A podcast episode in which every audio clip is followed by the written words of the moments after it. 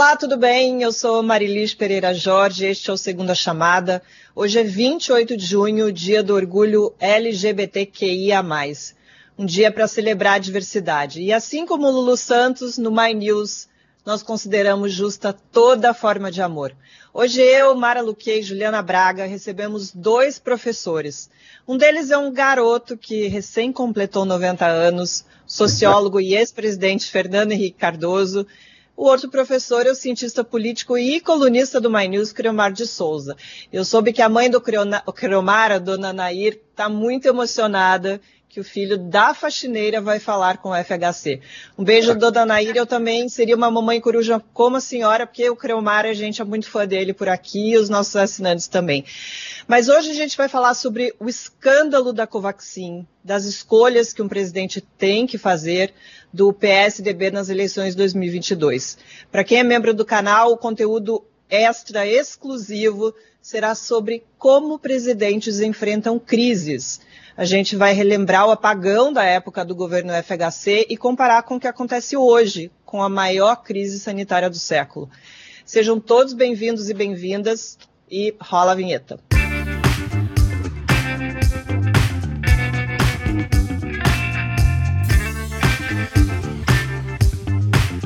My News vai fazer nesta terça-feira, às 8 da noite, um webinar sobre o futuro do trabalho. A Mara Luque vai conversar com convidados especiais sobre as profissões do futuro e sobre quais áreas devem bombar nos próximos anos. O webinar vai ser ao vivo e é exclusivo para membros parceiros do My News. Se você quiser participar, é só clicar no botão azul aqui embaixo, seja membro, e escolher a opção parceiro. Mas agora vamos embora para o programa, porque tem muita coisa para falar. Eu quero começar dizendo que o My News errou. Pois é, gente, a gente está aqui há meses falando que este governo é contra vacinas, mas parece que não é bem assim, depende muito da vacina, né? A história a maioria de vocês já sabe. Luiz Ricardo Miranda, chefe da importação do Departamento de Logística no Ministério da Saúde, disse aos senadores da CPI da pandemia que sofreu pressão de todos os lados para li liberar a compra da vacina indiana Covaxin. Segundo o deputado federal Luiz Miranda, que é irmão do Luiz Ricardo, os dois informaram ao presidente Jair Bolsonaro o que estava acontecendo. O deputado disse que o presidente considerou o caso muito grave, falou que isso era rolo do deputado Ricardo Barros, que é líder do governo na Câmara, e que acionaria a Polícia Federal. Mas nada aconteceu. Barros e Bolsonaro negam as denúncias. Presidente, seja bem-vindo, bom ter, ter o senhor aqui com a gente. Você, o senhor teve esse emprego aí durante oito anos. O que, que um presidente deve fazer quando recebe uma denúncia dessa gravidade? A gente já pode dizer que o Bolsonaro prevaricou? Bom, em primeiro lugar, não é emprego, né? Se fosse emprego era mais fácil. Fui na rua, não. É, tem mandato. O povo votou. Tem que aguentar lá. Bom, é, o que, que ele fez? Ele prevaricou. Eu não sou nem advogado, não sou nada. Não, sou nada, não, não fiz de lei, né? eu não entendo de lei, não sei se prevaricou ou não. Agora, acho que ele fez bobagem, porque, olha, aqui tem o seguinte: no Brasil, a, verdade aparece sempre, que as pessoas descobrem, vocês são terríveis, acabam descobrindo. É melhor você se render logo, né? dizer, olha, eu fiz, eu errei, meia culpa, máxima culpa, como na Igreja Católica e tal.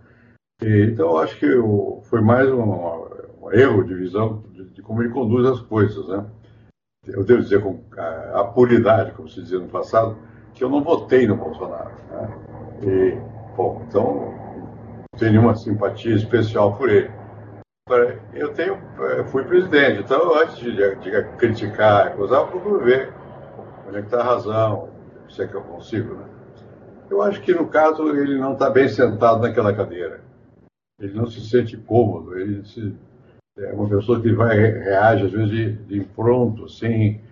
É difícil, eu não quero falar mal de ninguém, e muito menos do presidente da República, eu sei que é difícil. É, é difícil.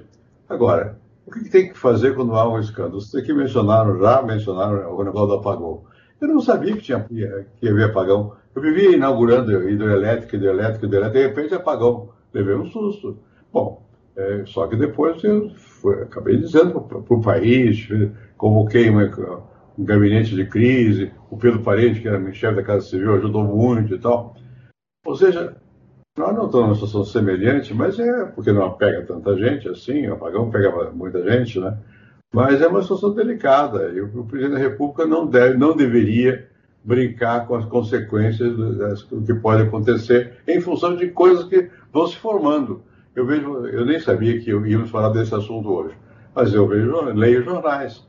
Todo dia esse assunto volta, volta, volta. Ele abriu espaço para uma crítica grande a ele, no caso do, da prevaricação, não sei se foi, no caso do engano cometido no, na questão de como lidar com uma questão desse tipo.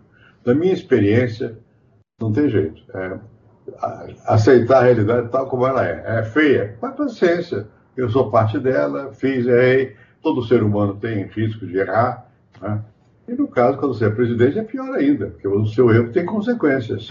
Então tem que pagar as consequências. É o que está acontecendo. Mas, presidente. Presidente, queria. Que... Mária, deixa eu só emendar uma, uma pergunta aqui, porque o senhor estava falando que, por exemplo, na questão do apagão, é, o senhor estava lá inaugurando várias hidrelétricas, não, não tinha como saber o que ia acontecer. Hoje, Bolsonaro foi, foi a empresa, na hora que ele sai, sai ali do Palácio da Alvorada, para conversar ali com aqueles é, é, seguidores que sempre estão ali esperando que ele saia do palácio, ele disse que não tinha que saber, ele dá uma declaração dizendo que são 22 ministérios, só o, o, o Rogério Marinho, do Desenvolvimento Regional, tem mais de 20 mil obras, tem mesmo como não saber de um assunto dessa gravidade no meio de uma pandemia, quando o foco era exatamente a compra de vacinas? Bom, aí é um pouco diferente. Eu, o que eu disse a você é o seguinte: eu estava inaugurando muitas hidrelétricas. Né? Então eu estava pensando que não, não, percebia que havia, poderia haver um problema em outra área e tal. Eu não quero acusar o, o presidente Bolsonaro, ele está dizendo isso aí, mas é pouco provável que ele não tenha. É mais fácil assumir responsabilidades. Mais fácil você dizer, né, errei e tal, eu não sabia, porque eu devia, ter, devia saber, não sei o que e tal, e corrigir tentar corrigir as coisas eventualmente equivocadas que estão ocorrendo. Né? Tudo é fácil, tudo isso que eu, que eu estou dizendo é fácil de falar, como é fácil para vocês também. Quando você está vivendo a situação, não é fácil, porque eh, uma das maiores dificuldades que tem um presidente da República é justamente ele ter informação correta do que está acontecendo. Sabe como é que eu fazia quando eu era presidente, para poder sentir um pouco mais a realidade? Eu falava com uma empregada nossa, que chamava-se Dalina, que eu levei do, do Itamaraty para o Palácio. Eu falava com um dos motoristas que estava lá e falava com um que limpava a piscina, para poder saber um pouquinho de como é que era a reação de pessoas que não eram políticos e tal. Porque o presidente recebe é muita formalidade e tal. Aí eu tinha uma excelente assessora de imprensa que era Ana Tavares.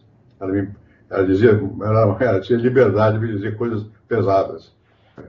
Mas, em geral, a pessoa que vai procurar o presidente vai com algum interesse. Não quer, quer agradá-lo, não vai falar de coisas que estão ruins. Ele tem que ele mesmo ficar tratando de achar alguém que tenha confiança. Eu tinha minha família, que é minha família, minha mulher e meus filhos, sempre tiveram muita liberdade comigo. E diziam as coisas, sobretudo minha mulher. Né, dizia, Ruth chamava, dizia muita coisa. Né? Mas eu tinha essas pessoas mais simples, o povo. Bom, é difícil. Porque você, queira ou não queira, a, a situação, o status de presidente, você é cercado de gente muito formal, militares, por exemplo, que são os mais presentes em geral, quando você é presidente, mas eles são formais, custa dizer alguma coisa que desagrade. Depois, com o tempo, tem um, hoje é comandante, é general hoje, era meu ajudante de ordem, eu gosto, eu gosto muito dele. Esse dizia as coisas, dizia ao jeito, do jeito dele. Tinha um outro que era um, um japonês, descendente japonês era da aeronáutica, também. Ele dizia, ele ia no carro comigo de repente ele dizia, você é um ajudante sem educação, está dizendo, brincava com ele, né? Está falando essas coisas que eu não quero ouvir, não sei o quê. Ele dizia, e, hoje vai estar ruim, não sei o quê, hoje foi ruim, hoje foi bom. Ele dizia as coisas que achava. Mas não é fácil. Você não está. A, a, a, posição isola muita pessoa. Vocês são jornalistas, sabem, ou pelo menos treinados em, em fuxicar, saber como é que é, não sei o que e tal. Quem é presidente não necessariamente. Você chega lá e um cara com o passado do Bolsonaro foi deputado, devia saber um pouco mais. Mas ele é desajeitado para essas coisas. Eu não, quero, não, não tenho nenhuma razão de defender o Bolsonaro, não. Acho que ele errou, né? errou não, não reconhecer, errou, enfim, de, de, várias maneiras. Mas eu acho que a gente tem que ir devagar com o O, santo é de barro e quebra. Você queria falar, Mara? Basicamente isso, porque se não era um agravante, porque no caso da Pfizer, por exemplo, ele protelou, não responderam, enfim, ele, a gente está no meio de uma pandemia e a, a, questão central da vacina, o presidente, então, ele se mostra ausente em dois momentos muito importantes, enfim, minimamente a gente tem isso, tanto na questão da vacina indiana como em relação à Pfizer, que foram mandados e-mails que eram sequer respondidos, quer dizer, é, dado que a vacina é, é, é importantíssima no, nesse combate da pandemia, eu acho estranho um presidente da República não, não prestar atenção nisso, né? É, eu também estranho. O Ju, o... Desculpa, pode falar, presidente. É, eu também estranho. Apenas eu acho que é preciso ver. Eu, eu, no meu caso, a minha situação, que fui presidente, eu não gosto de estar eu falando. Que vocês falem é, é da profissão de vocês. E tem que levantar as questões mesmo, tem que dizer é isso, é errado, estranho, não sei o quê, fazer suposições e tal. E ele tem que se defender. A melhor defesa é tentar dizer as coisas tal como elas são. Nem sempre é possível. A conveniência do Estado não permite que você diga tudo.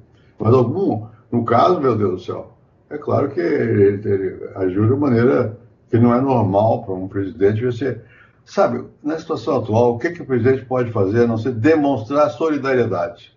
demonstrar que ele está constrangido pelo número de mortos, pelo fato de estar hospitais lotados e pela má sorte dessa pandemia. Eu não creio que ele tenha responsabilidade sobre a pandemia. Isso não. Ele tem a correr de qualquer maneira. Mas não é disso que ele está se tratando. Está se tratando do comportamento diante de fatos. Né? Aí eu acho que você tem razão. Tá? Seria melhor ter um presidente que fosse mais solidário com a vítima do que tentar o tempo todo dizer, não, não é nada, isso é uma, uma coisa simples, não sei o quê, eu também já tive. Tudo bem, é, pode ser que ele tenha tido mesmo, e, mas não desculpa, isso não desculpa. Eu acho que vai, vai pagar o preço. Qual é o preço que ele vai pagar? Sabe Deus. Agora o pessoal tem um sentimento de que, meu Deus, está tá tudo errado, não sei o que e tal. Daqui até a eleição, parece que ele é candidato, ele tem que ver. Depende de como é que ele vai se comportar e como é que os outros vão se comportar. Eleição não está dada de antemão é uma, são situações, né? às vezes é o inesperado, de repente surge uma coisa grave, e você tem que se sair daquela coisa grave. Então, vamos esperar um pouquinho. Presidente, o senhor fala que ele não podia evitar a pandemia, de fato, né? Tanto que o, mundo todo está passando pelo mesmo problema, não só o Brasil, mas o que a CPI está investigando é justamente essa gestão temerária que o, que o governo teve desde a hora que a gente chegou à conclusão que sim, estamos enfrentando uma crise sanitária.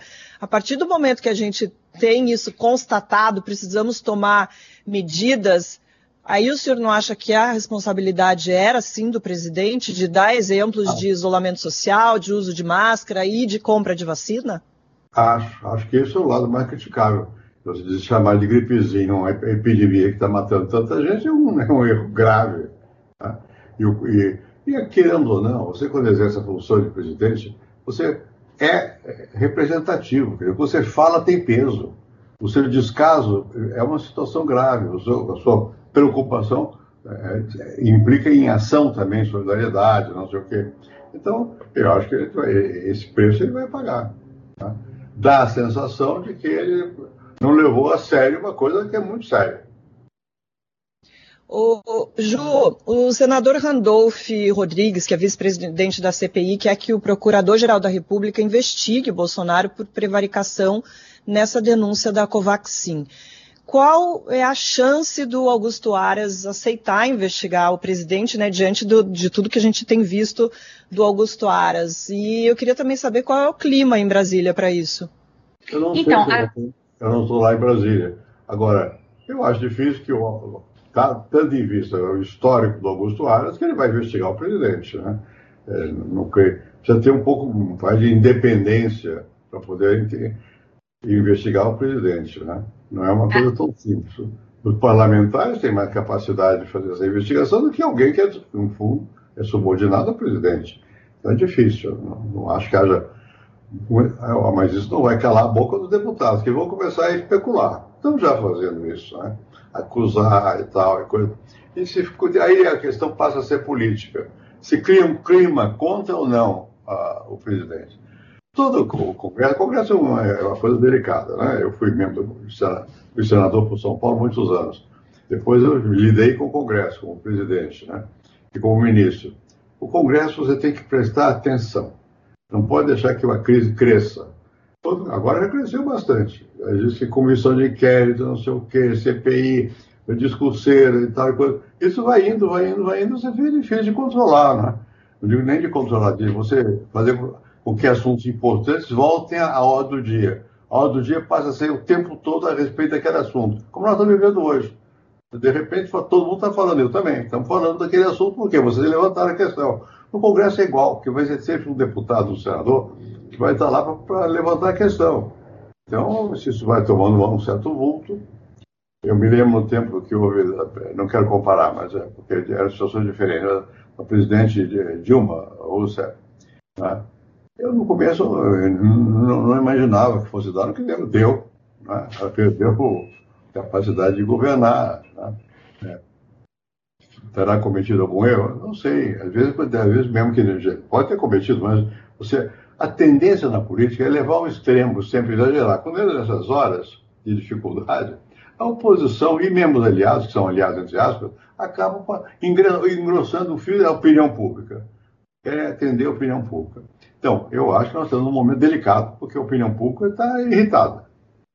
É, até com relação a essa questão do Aras, até a semana passada, a expectativa que se tinha na CPI é que, como a CPI acaba em agosto, e em agosto já se espera que o Augusto Aras tenha sido reconduzido à PGR, havia ali uma expectativa de que esse, esse clima se avolumasse, que a situação ficasse mais pesada, e aí, a partir daí, sem depender da caneta do Bolsonaro para ser reconduzido à PGR, que Augusto Aras tivesse ali um pouquinho mais de liberdade, digamos assim, para poder apresentar apresentar essa denúncia. Agora, a, a, a denúncia que foi apresentada hoje, o Randolph acabou de de protocolar, a gente está gravando agora 4 e meia, ele apresentou direto no Supremo Tribunal Federal, justamente para tentar driblar aí o Augusto Aras, tentar trazer um peso do Supremo para essa denúncia que ele está apresentando. Vamos ver como é que vai ficar. E até essa expectativa de se acabar a CPI em agosto, agora em Brasília já se fala em um novo prazo. O próprio Randolph está querendo protocolar um pedido de prorrogação da CPI,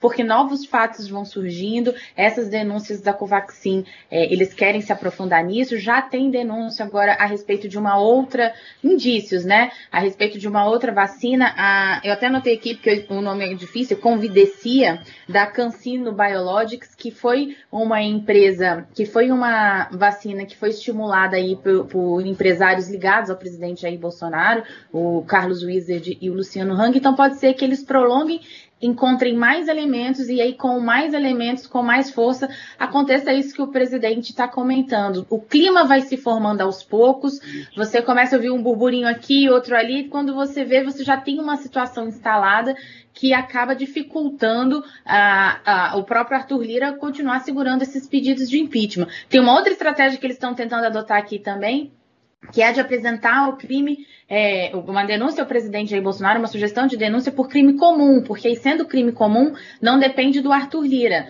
Vai pelo Supremo também, o Supremo manda para a Câmara, mas aí o Arthur Lira tem que pautar, como foi com o ex-presidente Michel Temer. Então, essas coisas vão se formulando aos poucos, essas coisas vão se montando, para ver se lá na frente o clima é suficiente para esse tipo de atitude. Mas nesse momento, ainda não vejo aqui em Brasília clima nem para impeachment, nem para recebimento de denúncia denúncia.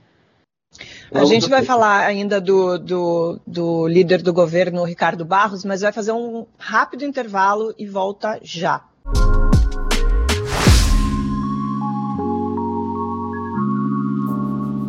Saúde é o nosso bem mais precioso e hoje a gente vai falar da Alice, que é a primeira gestora de saúde do Brasil. Aqui embaixo tem um QR Code que leva direto para o site da empresa. O Matheus Moraes é o cofundador da Alice.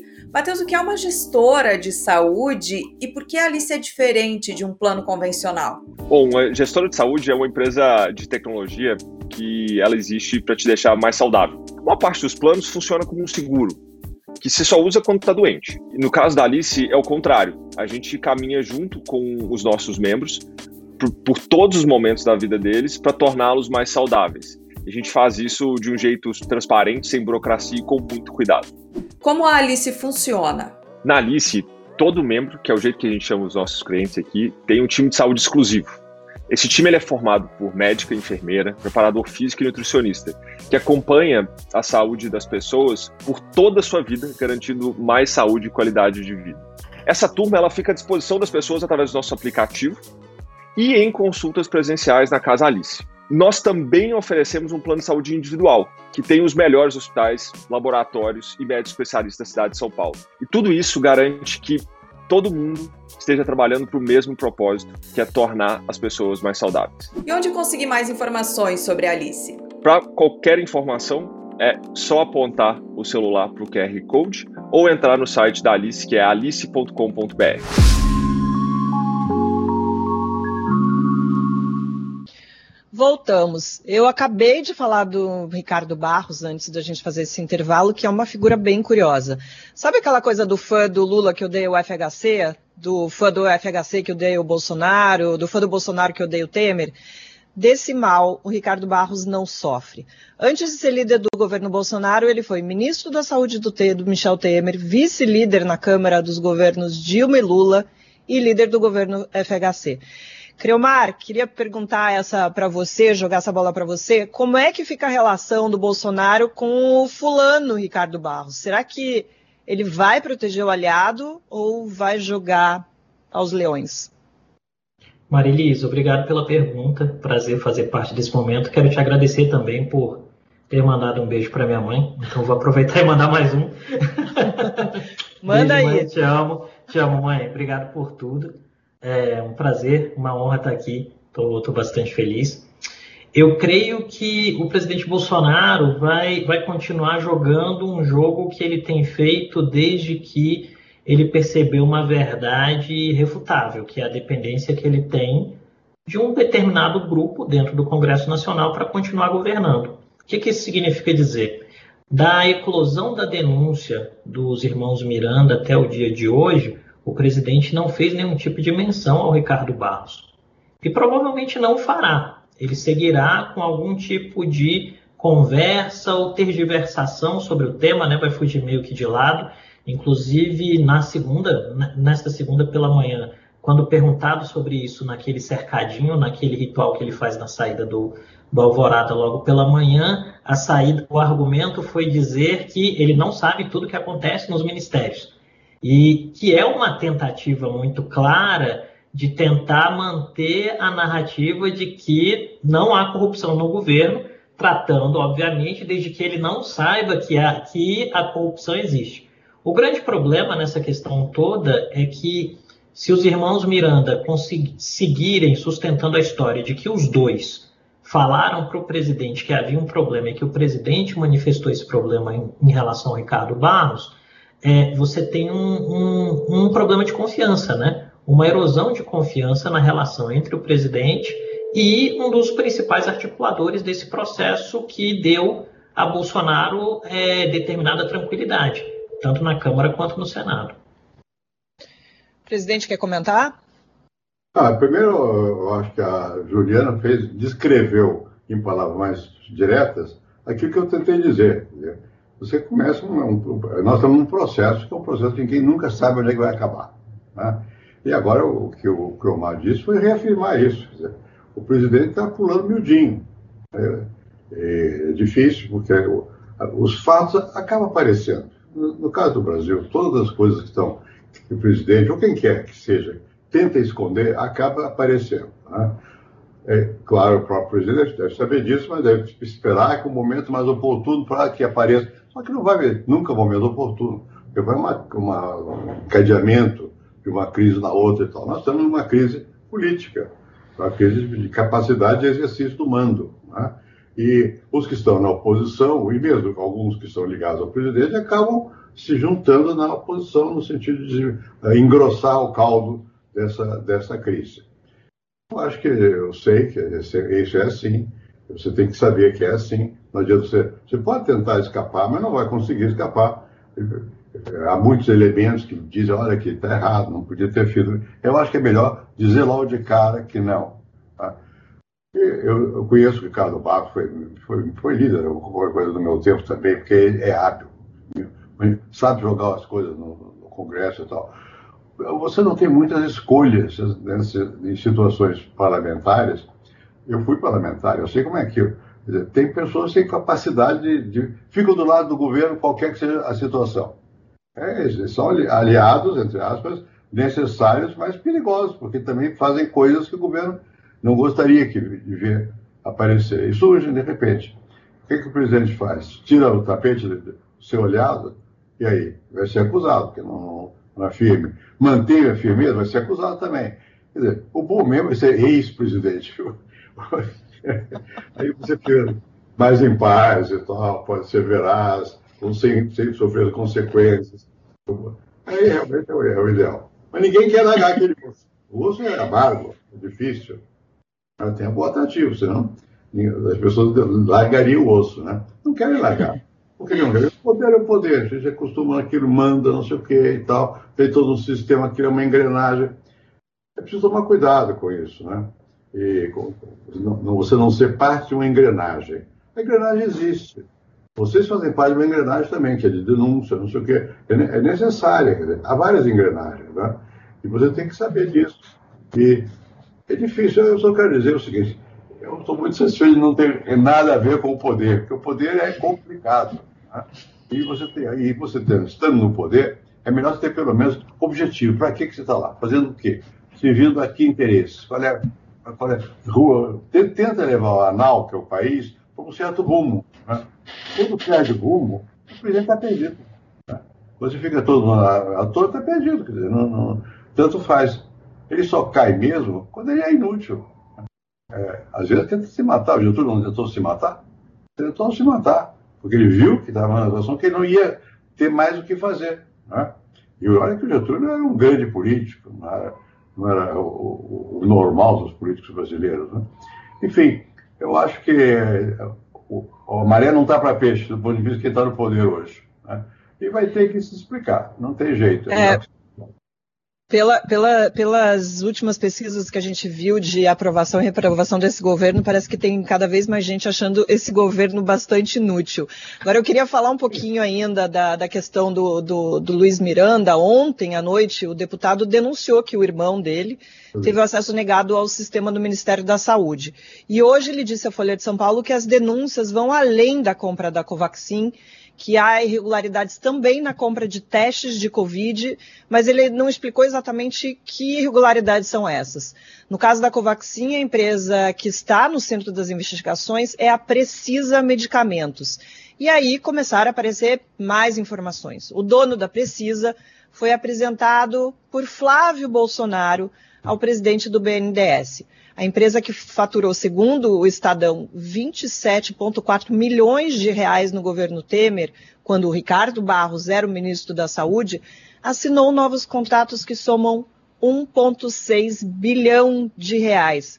Omara, é, como a gente sempre diz, é follow the money, a gente só precisa seguir o dinheiro para encontrar, para entender o que está acontecendo? É um caminho bem eficiente, principalmente agora, né, com, com as tecnologias, enfim, que permite rastrear é, todo esse caminho que o dinheiro faz. E a gente viu em crises passadas, quer dizer, os depósitos em contas é, que não eram tratar, é, enfim, nas outras crises nós vimos que toda a, o arcabouço ele começa quando você pega a parte financeira, você começa então a juntar todos esses pontos. E como o presidente falou, quer dizer, é, e, e, e, você e Ju sabe muito bem disso, a gente, a gente é treinado para isso, né? Para falar com pessoas e a gente vai descobrir pessoas que estão dispostas a falar e que têm.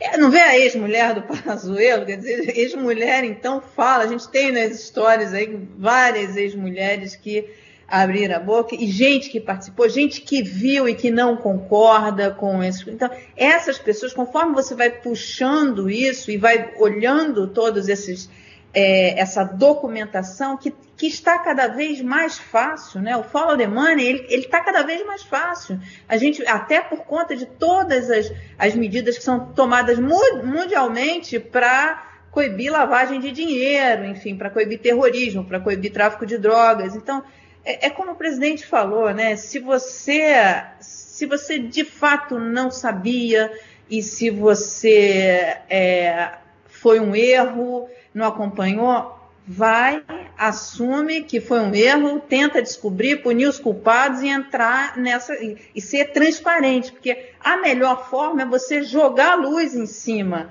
é, dessa operação, é ser transparente, porque aí você começa a ajudar a desbaratar um esquema, né? Eu queria voltar a uma coisa que, que o presidente falou agora há pouco, que tem a ver com a, com a questão da liturgia do cargo, né? Tem uma frase que eu vou trazer aqui para vocês, abre aspas. O presidente é quem deve se adaptar à cadeira e não a cadeira ao presidente, fecha aspas. Essa frase é do ex-presidente José Sarney e foi dita numa entrevista em maio de 2019. Isso ainda é no começo do governo Bolsonaro. E a gente está aqui dois anos e meio depois, parece que essa adaptação não aconteceu. Eu lembrei dessa, dessa frase do ex-presidente Sarney quando eu vi a entrevista que o presidente Fernando Henrique deu ao Juca Kifuri semana passada, e o senhor disse que o Bolsonaro não tem sensibilidade nem noção da cadeira que ocupa. E aí eu quero perguntar para o senhor, alguma vez o senhor acreditou que ele poderia se adaptar àquela cadeira, aquela cadeira né, tão importante no Brasil? Olha, eu fiz cursinho para ser presidente, porque eu, quando o presidente Itamar estava no governo, ele me chamava para tudo. Eu era ministro do exterior, ele me nomeou, foi meu colega no, Senado e tal. Eu devo ao Itamar ter aprendido bastante né, antes de ser eh, presidente. Eu não creio que o Bolsonaro tenha tido esse treinamento. Se ele tivesse assistido, ele saberia que vocês existem. E quando começa a deslindar, acaba deslindando. Né? Então é melhor vocês antecipar e dizer se errei, se errou se for o caso de errar. Então, eu não tenho nada que ver, mas tem ou não tenha, você vai ser acusado de ser responsável, porque a situação você é presidente. Você, você nomeou fulano, nomeou Beltrano, não sei o que e tal, tem sua família, tem a família do outro, não sei o que. Enfim, eu acho que é, é, é, melhor ter uma certa noção de onde é que você está pisando. Eu não sei se a cadeira, é, se, o, o, presidente Sarney disse que é, as pessoas têm que entender onde estão sentadas. Eu concordo com o presidente Sarney. É, e ele sabe, eu era crítico a ele quando eu era senador, e critiquei bastante, mas não corrompi com ele até hoje. Somos colegas da ABL. Bom, eu nunca rompi com ele. E, mas eu sei que é difícil, aprendi, aprendi vida Itamar. O Itamar era a pessoa que tentava acertar. Ele não tinha muita noção do poder do presidente, ele era vice, foi, virou presidente quando o impeachment do Collor, né? Bom, então ele não era uma pessoa vocacionada para aquela cadeira. Foi difícil para ele. Mas até em coisas banais, ele tinha dificuldade. Eu fui com ele como chanceler para a Argentina. Ele disse: Eu não vou estar almoço, não vou estar jantar. Você não tem que ir, não ir. Você não tem escolha, tem que ir. E representa, o Brasil, queira ou não queira. Né? Enfim, não é fácil. É, eu acho que o presidente atual, nosso, foi eleito, eu respeito, porque foi eleito, mas ele me dá a impressão que não está confortável, não pode estar, ninguém vai se sentir muita vontade em situação semelhante. Porque, pelo menos, já deve ter aprendido, que foi deputado, que quando começa uma crise, você não sabe onde ela vai parar. Você nunca sabe.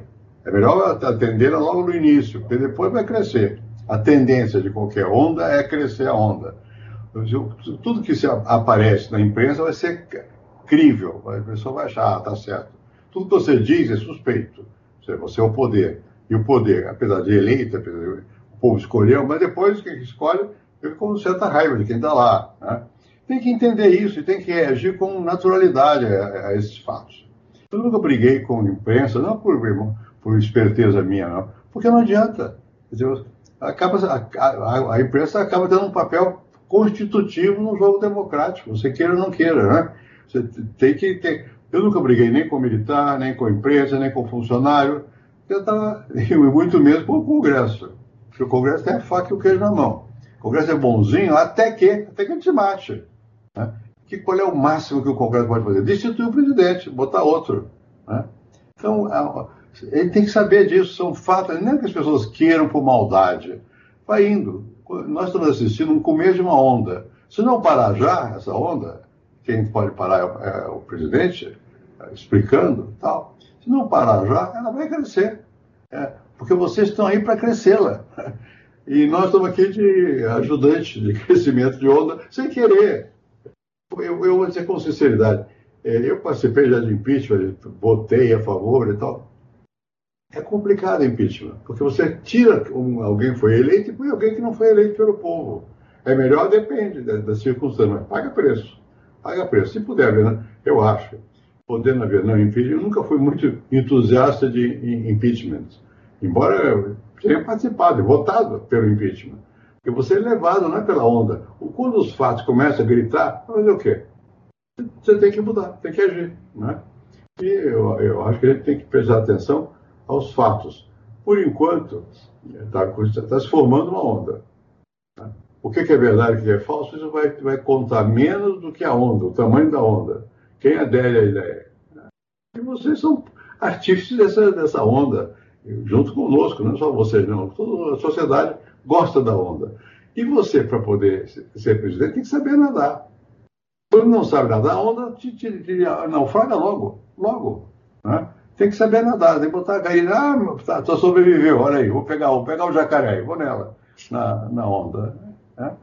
Eu não sei se o presidente Bolsonaro tem a competência pessoal, não, não o conheço, para não, sobrenadar com tudo que está acontecendo aí. Começando, né? É o começo, não é o fim, não, é o começo. Criomar, eu, eu fico aqui pensando, será que não é justamente por essa postura tão antipresidencial que o Bolsonaro ainda tem a simpatia de muita gente? Porque tem, né? Eu não consigo acreditar que quem votou nele esperasse uma postura diferente do que a gente tem visto. Marilise, esse é um ponto bem importante. Eu creio que a gente consegue, pelo menos, explicar em parte o que é o Bolsonaro e o bolsonarismo a partir de duas premissas. Né? Primeiro é aquela que envolve a candidatura.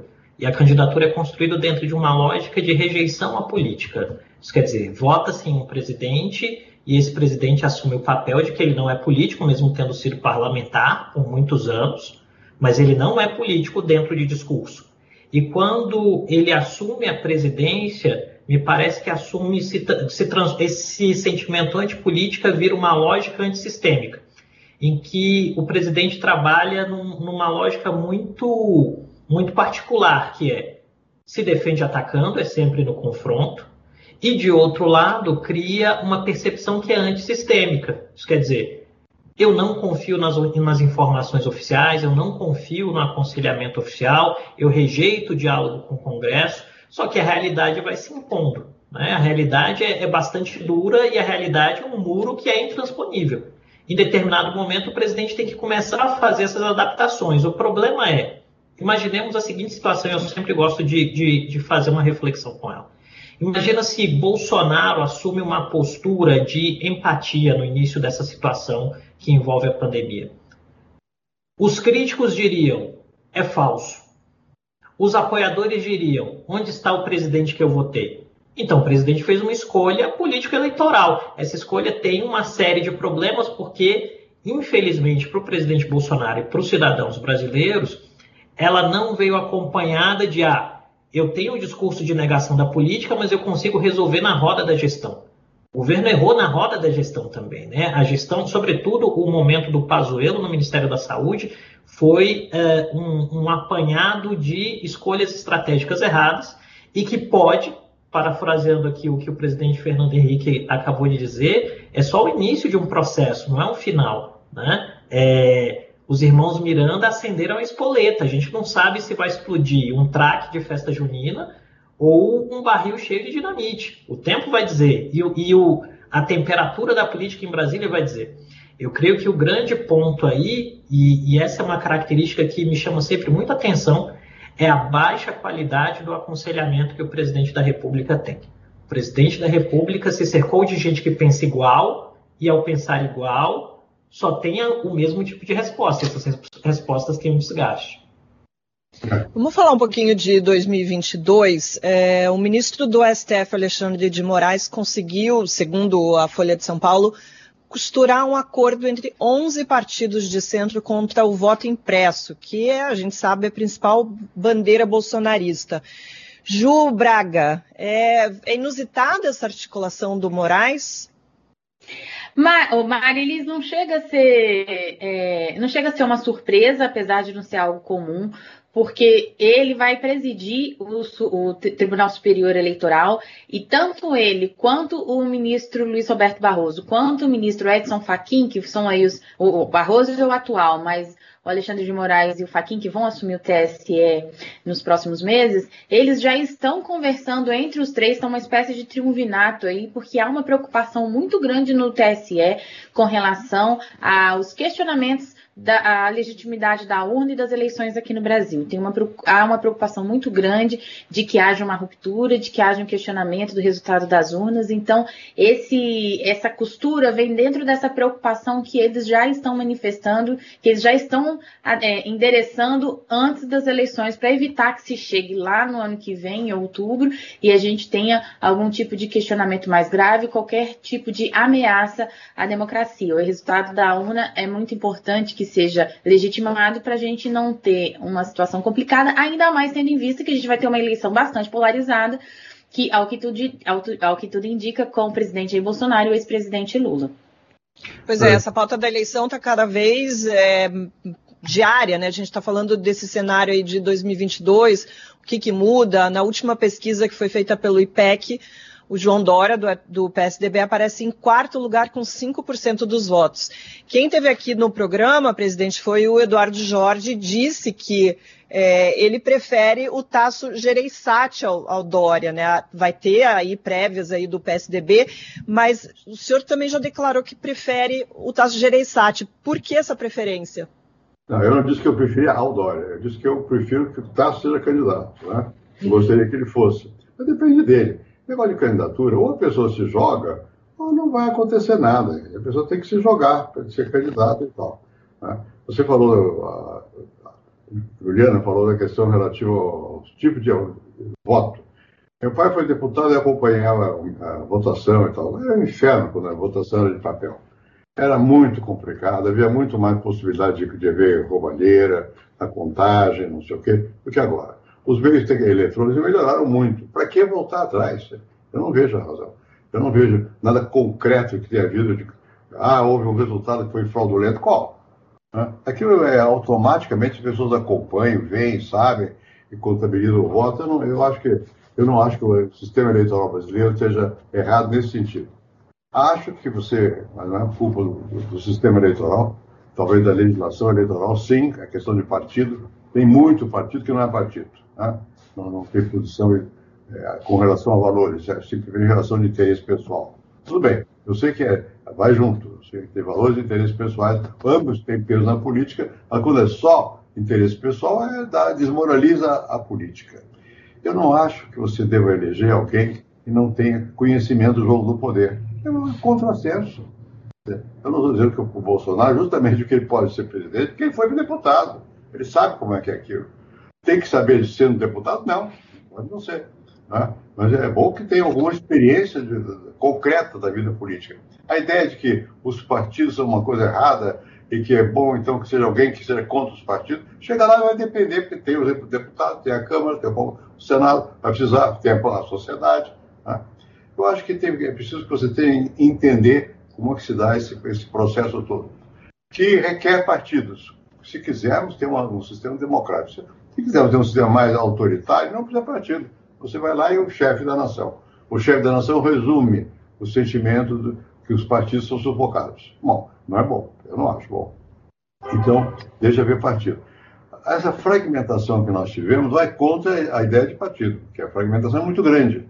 Na verdade, não, não é fragmentado, mas chega na hora de eleição presidencial, vai haver a coligação de vários, vários partidos para poder ter alguma vez, alguma voz no capítulo. Né?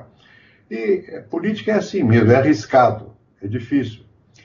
Nem sempre você está pensando que, que, o resultado vai ser aquele que você deseja, não é. Acontece que existe a realidade, existem os outros, os sentimentos, e mudam. Né? E você tem que prestar atenção a Como é que está a vida da população, a sociedade, como é que está? E o jornal, os jornais, a opinião pública, a televisão, não sei o quê. E os partidos, e os tribunais, e os militares. É muito difícil.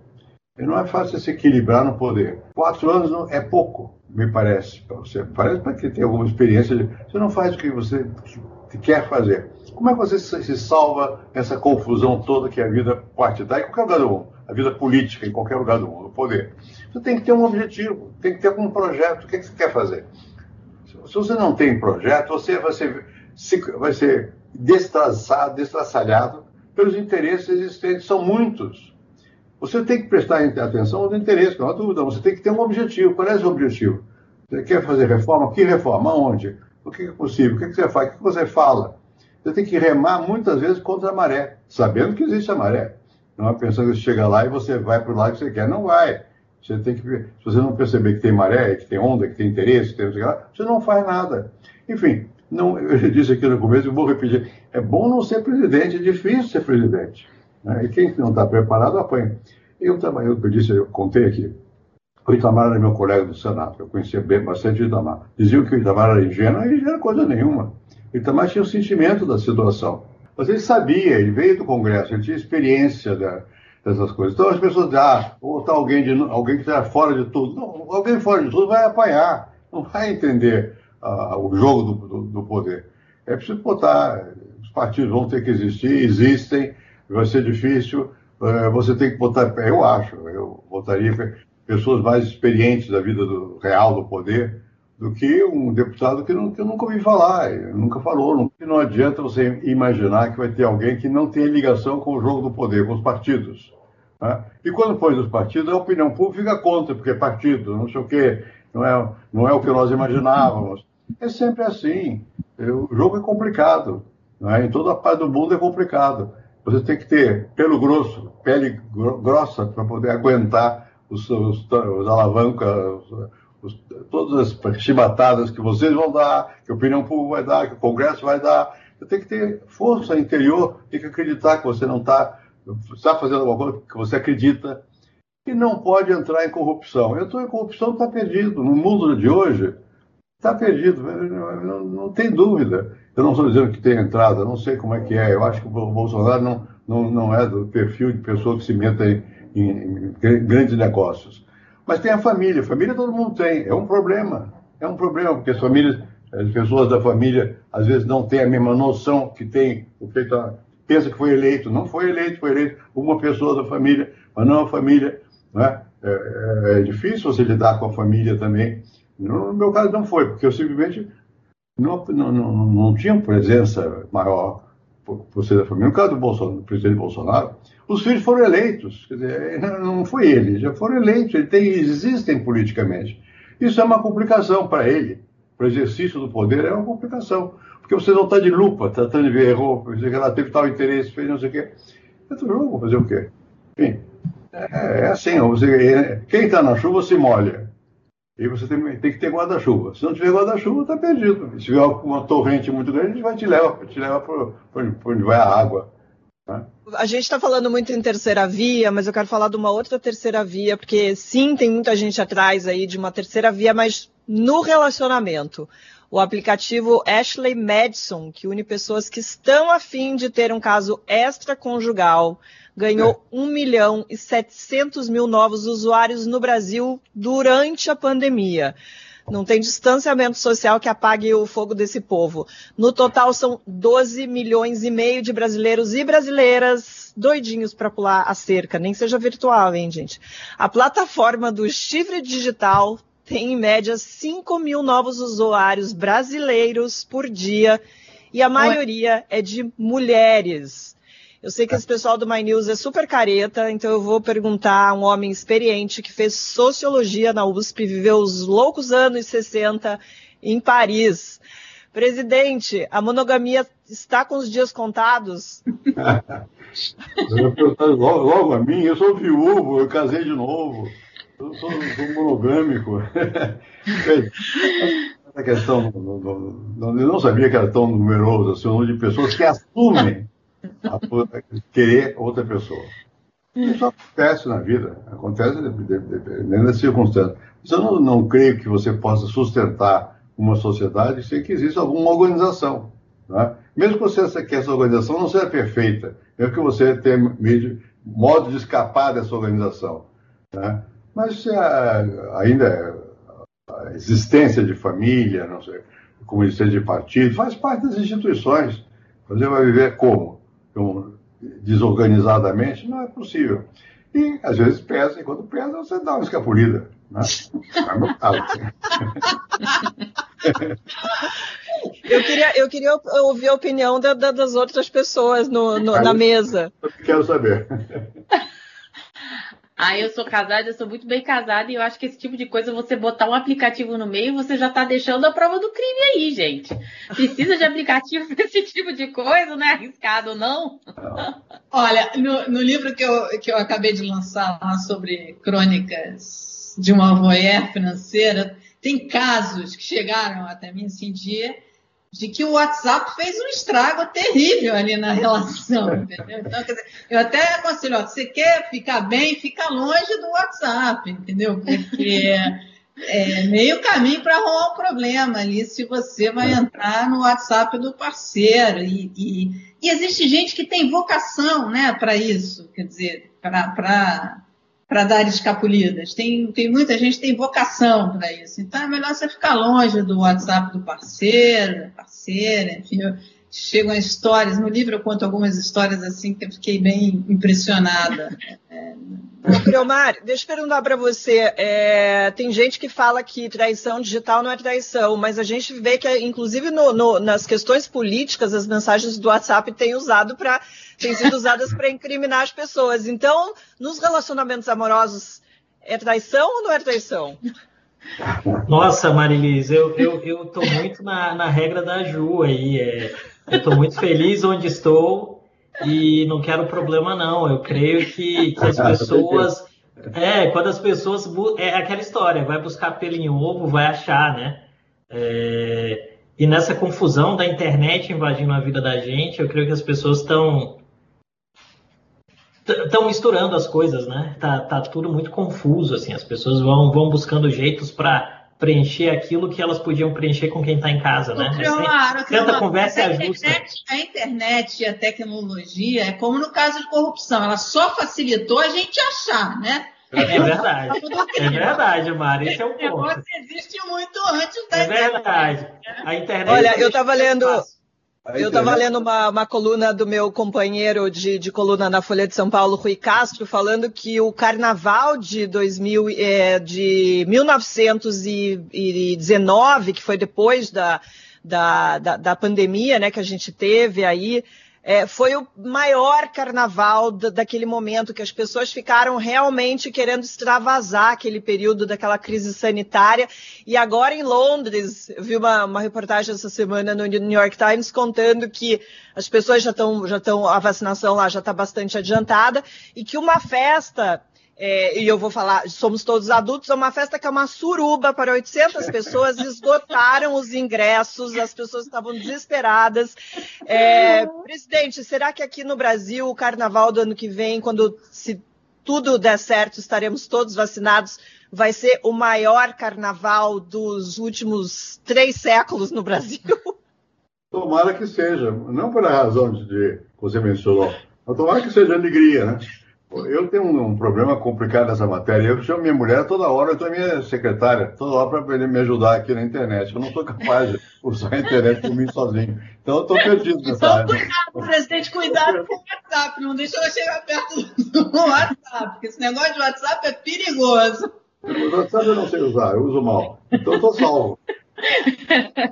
Olha, a gente vai agora para o bloco exclusivo de membros, na pauta o apagão de 2001 e o risco de racionamento agora em 2021.